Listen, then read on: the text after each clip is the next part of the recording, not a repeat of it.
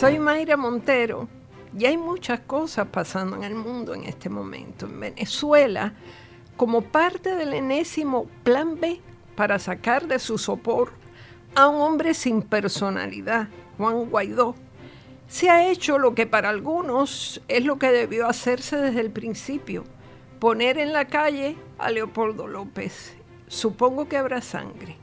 En Puerto Rico se preparan los eventos del primero de mayo, fecha a la que desde que tengo uso de razón reconozco como el único Día Internacional de los Trabajadores.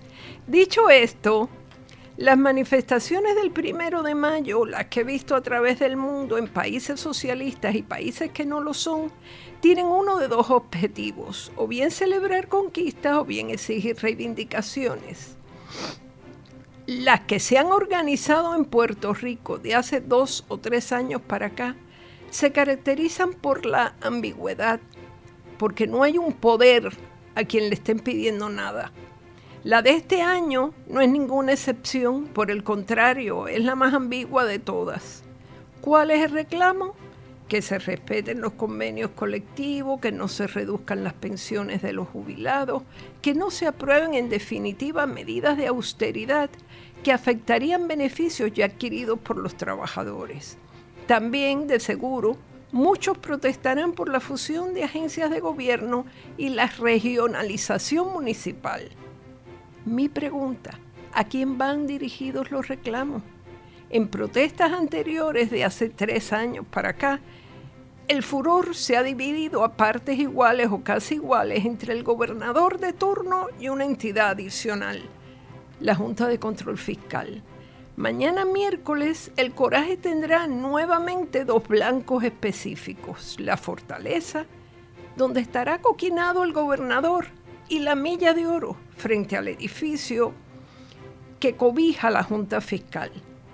Aquí como que falta algo, algo se nos escapa. A menos de 48 horas de que los sindicatos y sectores políticos que convocan al evento, incluyendo este año al Partido Popular, salgan a marchar, el presidente Trump ha tomado una decisión crucial, renominar a los miembros de la Junta Fiscal y aprovechar esa coyuntura para soltar una diatriba contra el gobierno de Puerto Rico.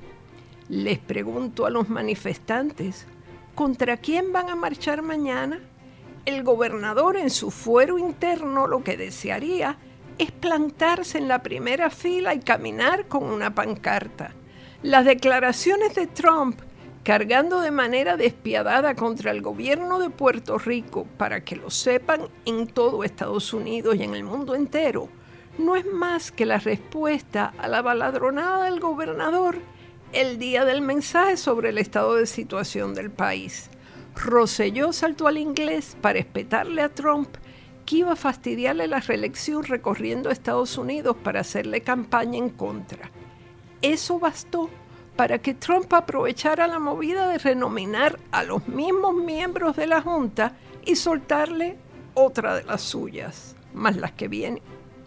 La manifestación del primero de mayo no debería ser entonces contra el gobierno de Estados Unidos y su presidente. No, no será así porque no se atreven. Porque es mucho más cómodo dirigir los cañones contra un hombre que ni gobierno ni legislatura tiene o contra los siete miembros de la Junta que hoy están ahí porque Trump ayer decidió no moverlos. Los mismos sindicatos que organizan la marcha están afiliados a sindicatos estadounidenses que, entre otras cosas, han formado un frente sólido contra la eliminación de las leyes de cabotaje. Los estudiantes y profesores de la Universidad del Estado dependen de una acreditación y de unos fondos federales para sobrevivir. Los miembros de la Junta son los empleados de una ley aprobada por el Congreso y se reportan al Departamento del Tesoro y a la Casa Blanca.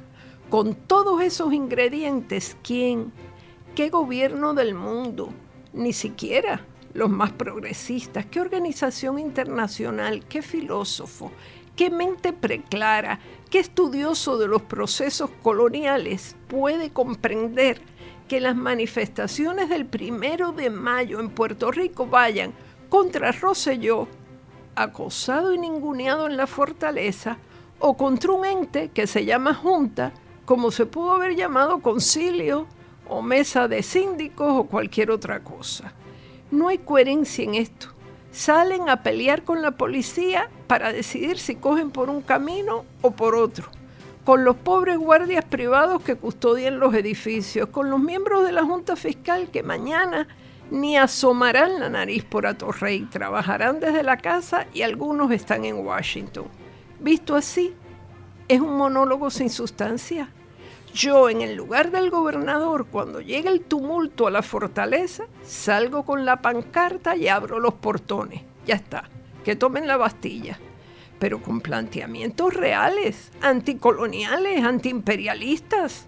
Ahora, que si los que se rebelan son las filiales de las conservadoras uniones americanas y la propia alcaldesa de San Juan, jefa de campaña de un candidato del Partido Demócrata de la metrópoli, pues la cosa no la veo muy clara, como decía un famoso guerrillero montonero, Miguel Bonazo. ¿Verdad que a veces la realidad se pone un poco extraña? La realidad aquí, seguro, y los objetivos políticos también. Muchas gracias.